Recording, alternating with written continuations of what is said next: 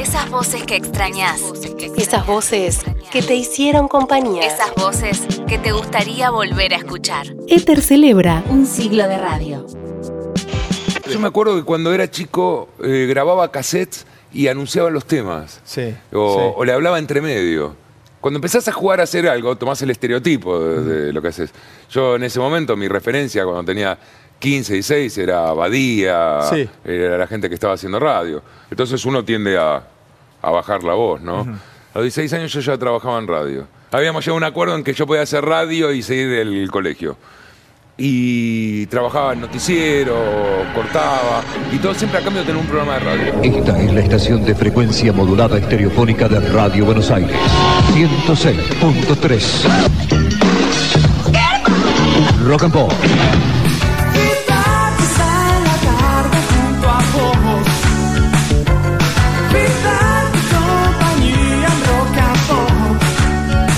Es el último feedback. Hoy es el último feedback. Hasta las 7 de la tarde, muy desprolijo, muy emocionados. El último feedback de la historia, el número 537 para terminar el año.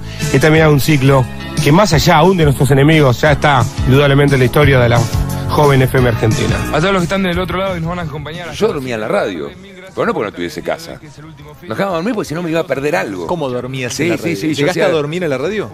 Un montón de veces. Lalo Mir llegó a dormir, perdón, Lalo. Pero para, ¿qué, modo? ¿Qué tenías una, un- un- En la época, en Rock and Pop, ardiendo, previo cuál es, ¿no? La, la primer Rock and Pop. Sí, de golpe te decían, callate que está Lalo durmiendo, o, o Bobby, o... Sí, de la misma forma que a las 3 de la mañana caía la cana por una denuncia.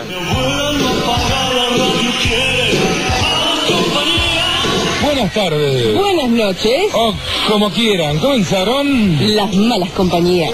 penúltimo capítulo del tercer radioteatro de Malas Compañías. Robotó. Nuestra próxima dirección en el ciberespacio Rock and Pop es www. punto Juárez barra Pergolini barra De La Puente barra Gatman punto com. Otra vez en el aire. Otra vez en esta ciudad. Otra vez Buenos Aires se prepara porque hay algo que en la radio va a explotar. Porque ya llega Cole. Otra vez. Valdés estuvo primero mucho tiempo. 19 años primero. Y eso te generaba presión, adrenalina, llegaban las mediciones. Parte de esa pasión y amor que tenía por la radio era lo que me daba competitividad también. Sí. Y entender que es una competencia. ¿Cuántas personas están escuchando? Un millón, un millón y medio, una cosa así, según las últimas mediciones. No, no puede ser. No puede ser que un millón de personas se enteraron que vos, Luciana, le sacaste a Filomena de 18 años que vive en Palermo viejo. No un novio, no dos novios, sino tres novios. Irme de la radio toda una vida, yo no lo podía creer. Hoy en día me parece la vida de otro. El día que me fui de Rock and Pop, me fui como, como al le da una noticia que no querés escuchar nunca en tu vida. ¿Cuál es? Le ha, le ha modificado la vida a una generación. Me iba a un emprendimiento nuevo, distinto. El rock se escucha. El rock se ve. El rock se ve. El rock se transmite. Twitter, arroba Vorterix. Conectate. Transmití.